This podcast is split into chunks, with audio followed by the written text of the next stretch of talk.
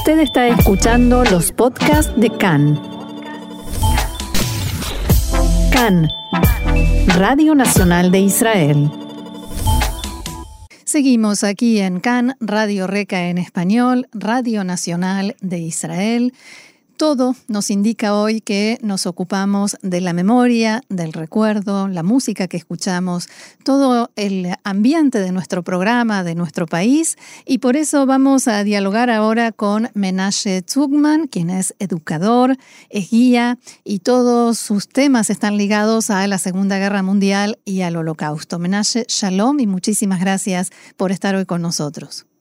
Shalom a, ti y a todos los oyentes. Y realmente es un gusto poder tener aquí con nosotros a una persona que se dedica a este tema, a guiar, a educar, a enseñar y mostrar qué fue y qué pasó. Eh, vamos a tomar el tema hoy como es tan amplio desde una perspectiva que tiene que ver con el lema de este año, que se eligió para Yom HaShoah y que es eh, Yehudim Metzilim Yehudim. En estos tiempos en que la solidaridad está tan eh, en cuestión, ¿cómo, ¿de qué se trata esto de judíos que salvan judíos? Eh, bueno, em, cada año eh, Yad Vashem elige un, tema en el cual es desarrollado durante todo el año y este año em, y decidió dedicarlo a un, a un tema que está siempre estuvo latente, pero está un poquito olvidado, que es el tema de judíos que salvaron a judíos en la Shoah, haciendo, se puede decir, una analogía con eh, el tema que siempre he tratado, lógicamente, de los eh, justos entre las naciones. Y, y si, te, si en, un, en un pequeño prólogo no básicamente el tema, sino increíblemente a, a, a, la fecha, a la cronología de este año, en el cual entre el calendario judío y el calendario eh, gregoriano, en estos, en el día de ayer, en el día de hoy eh, eh, y en el día de mañana, nosotros tenemos tres fechas bastante increíbles. El 19 de, el 19 de abril es el día que se conmemora el, en la fecha gregoriana el levantamiento del gueto de Varsovia y hubo ceremonias y actos en, Varsovia eh, ayer. el día, el 20 de abril es una fecha muy emblemática también porque es un día que lamentablemente recordó porque es el día del nacimiento de hmm. Adolf Hitler, de Max es un día que hoy el, los, las nuevas, los, los, neonazis intentan conmemorar. Físicamente estamos nosotros, ¿dónde estamos hoy? El 20 de abril, el 20 de abril, el pueblo judío, y eh, Habzain, eh, que este año cae el 21 de abril, justamente un día atrás del otro, el 21 de abril, que es la fecha hebrea de la conmemoración del día del levantamiento del gueto de Varsovia y Yom HaShoah de Agura. Así es. Uf, de escalofríos. para, para, mí es un día muy especial este año, el 2020, porque es el primer año en 18 años que eh, no me encuentro en Polonia. En, hace 18 años que yo me encuentro siempre eh, guiando en una de mis tantas visitas a, Europa. Es más, hemos hablado contigo durante una de esas visitas, no sé si recordás. En la marcha, sí, exactamente. Eh, y, este es el, primer año que, que me toca estar que me toca estar acá en Israel. la marcha física fue básicamente pospuesta, semicancelada, puesta en realidad, y em, igualmente la Marcha por la Vida, la Organización Internacional, sacó vía Internet una opción de poner un mensaje virtual en las vías del tren de, de Birkenau. Por el coronavirus. Exactamente, y invito yo a todos los oyentes a, hacer este homenaje también este año. Bien, queda hecha la invitación. Vacaya. Con, directamente al, al, tema, es, es, el tema es es un tema muy muy, muy raro porque mm, el intento de salvación de judíos por judíos eh, es una tesis y antitesis, debido a que las, la política asesina nazi y los colaboradores que tuvieron ellos, eh, y también a veces el conformismo de sus pueblos vecinos, eh, no era posible la salvación de judíos por sus propios eh, medios. Solo hubo casos muy esporádicos y con la colaboración activa de gentiles, y así esa fue la salvación fue posible. Son muy raros los casos de que judíos salvaron a judíos sin la ayuda de factores antinazis, grupos clandestinos o civiles que pusieron en peligro sus vidas, algunos por dinero y otros por razones eh, humanitarias. Supongo que porque todos los judíos estaban en la misma situación. ¿No? Exactamente. Entonces, eh, si nosotros tenemos que definir a, estos judíos, hay varias características. La primera es que ellos pusieron en peligro sus vidas, a pesar de que ellos mismos eran víctimas potenciales de los nazis. Segunda cosa es que ellos rescataron o quisieron rescatar a judíos a los cuales no conocían. La lógica, que no existe entre años, en la época de la Shoah, vamos a decir, em, decía que tú salvabas a tus seres queridos, a tus conocidos, y aquí en realidad no.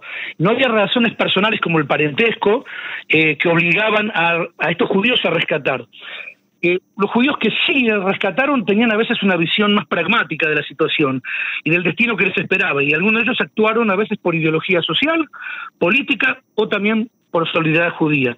Y para terminar, la mayoría de los intentos fueron en el, en el este europeo, si dividimos Europa en dos, tuvieron un éxito parcial y se realizaron en los campamentos familiares de los partisanos, tal vez el más conocido, el de la familia Bielski, pero no es el único, en cambio, en el oeste europeo, el número de los judíos fue mayor, debido a que hubo una cooperación de los grupos clandestinos que luchaban generalmente contra los nazis.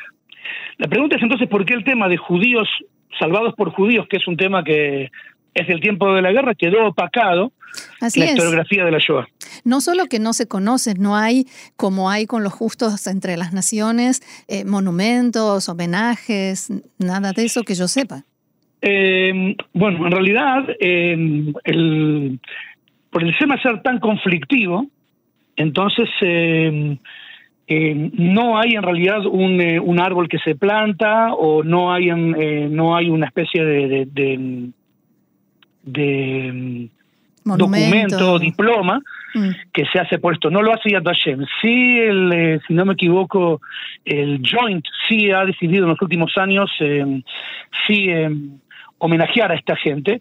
Creo que hoy el homenaje es en realidad el hecho de declarar este año y de las charlas que no empezaron en realidad solamente con este año y de hablar sobre sobre estas sobre estos eh, personajes. la problemática es que eh, mm, a diferencia de los justos entre las naciones, en las cuales al no haber una relación directa o una especie de obligación, voy a decir entre comillas, moral teóricamente este salvataje, entonces no hay en realidad una crítica. ¿Por qué salvaron a estas personas y por qué no salvaron a otras personas? En cambio, con, con población judía, como los, los, eh, los salvatajes o los números fueron eh, mínimos y, y entonces hubo gente que dijo, ah, ¿por qué esta persona salvó a este y no salvó a este? Y para no entrar en esta problemática, a quién darle y a quién no darle, los criterios eh, resultaron un poquito más difíciles que de los justos entre las naciones.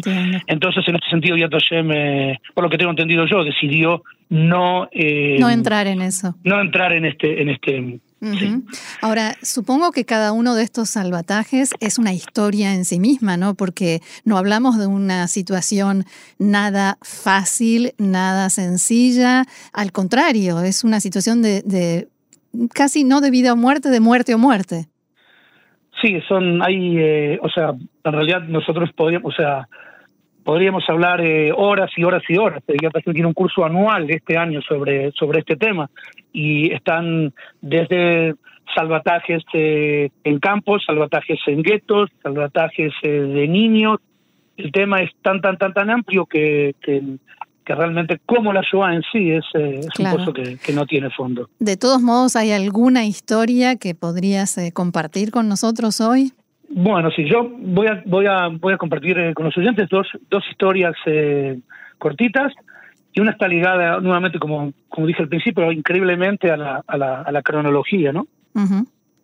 Y la primera es em, cuando se habla de, de, rescates en campos o de rebeliones, lógicamente que los primeros nombres que salen son eh, la revuelta que hubo entre Blinka, el escape de Sobibor y también eh, la revuelta de los famosa de los Sonderkommandos que hubo también en Auschwitz. Pero increíblemente el primer caso es un pequeño campo que no tiene restos, se llama Yanishu, es en el centro de Polonia, en el cual en el eh, día 6 de noviembre, a las de tarde, cuando era un campo de trabajos forzados, muy pequeñito, que tenía 600 prisioneros, a eso de, al atardecer, o sea, ya era anochecer, en ese mes de noviembre, de pronto los prisioneros se despiertan a gritos, gritos en irish, en el cual eh, alguien está gritando, judíos, eh, eh, salve, sálvense, escápense. Cuando salen estos centenares de prisioneros, ven una escena muy surrealista, ven a un partisano, un combatiente, algunos lo reconocen, se llamaba Yoshua Pintel, porque él había sido prisionero y ya se había escapado el de Yanishu. Mm.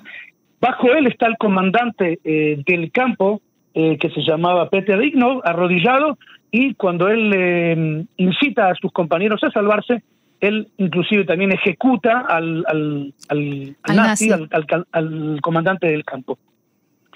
Él se lleva en realidad solamente unas pocas decenas de partisanos, él estaba en una unidad de, de partisanos polacas, y incita a los, a, los prisioneros a escaparse. Increíblemente, de estos 500 y tantos prisioneros que hay, eh, se van a escapar, eh, no todos. Hmm. Hay gente que se va a quedar en Yanishu. Eh, increíblemente, hay prisioneros que se van a escapar y bueno, van a retornar más, más, más de noche a el, al campo. ¿Por miedo? ¿Perdón? ¿Por miedo? por, porque no hay muchos de ellos que no son polacos, que no saben el idioma, que son eh, alemanes, que son austríacos. Mm. Dentro de lo increíble de la historia es que más o menos 160 prisioneros que se quedan ahí, organizan ellos una comisión que la mandan al pueblo más cercano donde hay una eh, eh, donde hay una un destacamento de la Gestapo y ellos se entregan el grupo judío avisa a la Gestapo que ha habido una revuelta y que ellos están ahí en el campo y no saben, lo, y, están ahí. Eh, son mandados ahí, en ese momento ya hay 200 prisioneros, y esos 200 prisioneros van a ser transferidos al otro día a un campo que se llama Bunjin, que era un campo también de, de, trabajo, lo más increíble es que estos, de estos 200 prisioneros, eh, la gran mayoría de ellos van a terminar sobreviviendo.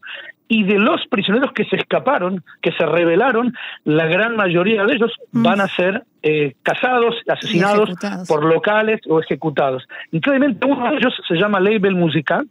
Label Musicant se escapa y ellos tienen un grupo de 30 personas que se, que se esconden en un bosque. Y cada noche uno, de, uno deja 29 allá y va a buscar comida. Cuando él tocó su turno y él vuelve a la mañana siguiente, eh, él encuentra a todos sus amigos masacrados. Él solo se va y se entrega a Bunjin, él va caminando al campo de Bunjin y se entrega. Los prisioneros que no habían luchado, que se habían quedado, o sea, los que no habían sido eh, eh, combatientes, los que no habían escapado, cuando lo ven a este hombre llegar, dicen, nosotros parecíamos los libres y él parecía el, em, el, eh, el, prisionero. O sea, la lógica es que nosotros siempre hablamos de luchar y escaparse y acá dentro de lo que es la locura, que es este tema de la Shoah, justamente la gente que fue pasiva fue la gente que sobrevivió y la gente que fue activa fue la gente que, que murió.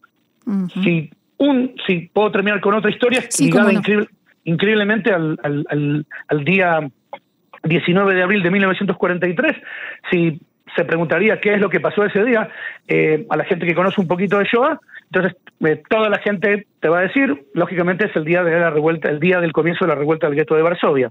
Si hay alguien que conoce un poquito más, ese día alguien va a decir que muy muy lejos es el día de la conferencia de Bermuda, donde se reúnen Churchill y Roosevelt para decidir sobre el problema, parte del problema judío, y lógicamente que eh, ellos eh, en aquel momento se comportan un poquito como decimos los tres monitos, ¿no? No veo, no, no hablo y no escucho, y es muy pasiva su situación, pero tal vez eh, la tercera, una de las cosas que pasa este día es una de las historias más increíbles de judíos que salvan judíos, y es el la, el transporte número 20 que sale de Mechelen o Malinas de Bélgica. Eh, Bélgica es conquistada y a partir de 1942 en, eh, eh, más del 30% en, de los judíos de Bélgica son mandados a Auschwitz. Y con el tiempo estos van deteniéndose un poquito los transportes y em, un grupo clandestino judío en el cual uno de sus jefes se llama George Lifshitz o Yuga Lifshitz, decide, él tiene la idea de atacar y detener un tren, detener un tren que sale de Malinas en dirección de Auschwitz. Y son tres personas y lo que hacen, dos, dos, dos de ellos no son judíos y Yuga Lifshitz es judío y lo que hace él es... Em, simplemente con una lámpara de, con, un con una lámpara nocturna que le pone en realidad un celofán rojo, el cual avisa a los, eh, a los maquinistas que hay un problema en las vías. Como si fuera una de esas luces. Exactamente. Y a 10 kilómetros de que sale el, tren, eh, este tren era un tren muy especial porque todos los trenes anteriores, a diferencia de muchas veces como pensamos, hubo trenes de deportación que eran trenes comunes. No todos los trenes eran vagones de carga, ¿no es cierto?, donde apiñaban a la gente. En Bélgica, hasta el, eh, hasta el, eh, transporte número 20, eh, los trenes eran trenes de, viaje comunes, trenes no, normales, vamos a decir. Y este tren, y generalmente salían mil personas, en este tren, en este, en este mm, transporte hubo, eh, eran trenes de carga y hubo 1.600 prisioneros. Él detiene el tren, mientras él detiene el tren, em, sus dos compañeros cortan los alambres de púa que em, sellaban eh, uno de los vagones y consiguen, y consiguen escaparse em, hay dudas entre 15 y 17 eh, personas directamente eh, cuando él hace esto.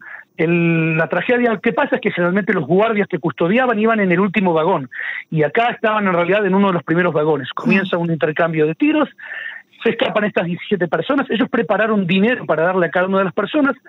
Eh, increíblemente, eh, después de esta acción, ellos se van a esconder eh, y em, después de un poquito más de un año, todos serán, lamentablemente, eh, toda, la, toda la célula de esta acción será detenida y eh, Yura Lifshitz también en junio de 1944 va a ser ejecutado.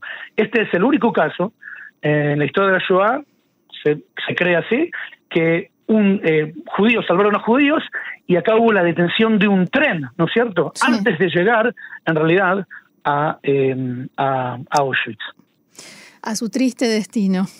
Exactamente.